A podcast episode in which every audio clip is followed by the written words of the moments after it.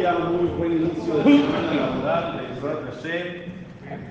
La verdad que ayer, platicando con una persona, recibí un comentario que me cimbró, porque estábamos platicando y me dice, ¿a poco ustedes, pero con la palabra a poco, ¿a poco ustedes siguen leyendo Teilín todos los días? Cuando escuché ese comentario me volví loco, le dije que ¿por qué no o qué? Dice, no sé, el lugar donde yo voy, empezamos sí diciendo Teilín todos los días, pero después como que ya pasó el tiempo y pues ahora creo que nada más los lunes y los jueves que hay Sefer, al abrir el Ejal decimos los Teilín, y en Minjá y Arbit pues casi ya no, y pues no sé, así como que ya pasó el tiempo, ¿no? Existe un fenómeno que se llama rutina, que se llama costumbre.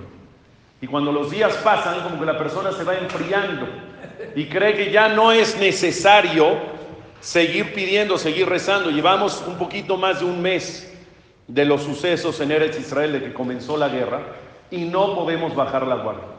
O sea, de verdad ese comentario sí me cimbró y dije, no podemos bajar la guardia y no porque ya llevemos más de un mes, nos acostumbramos, entonces decimos, pues ya la situación, creemos que a lo mejor está mejor, no sabemos cómo está, todos los días hay un riesgo, todos los días hay peligro, siguen guerreando cada vez más cerca, etcétera, por lo tanto, cada vez más necesitan de nuestras tefilot.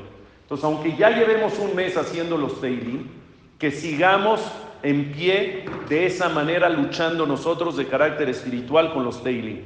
Nuestro reto no es empezar a decirlos porque Baruch Hashem no hemos parado de decir. A lo mejor los lugares donde ya pararon de decir, el reto de ellos es sí, volver a despertar, volver a sensibilizar y volver a decirlos. Nuestro reto cuál es?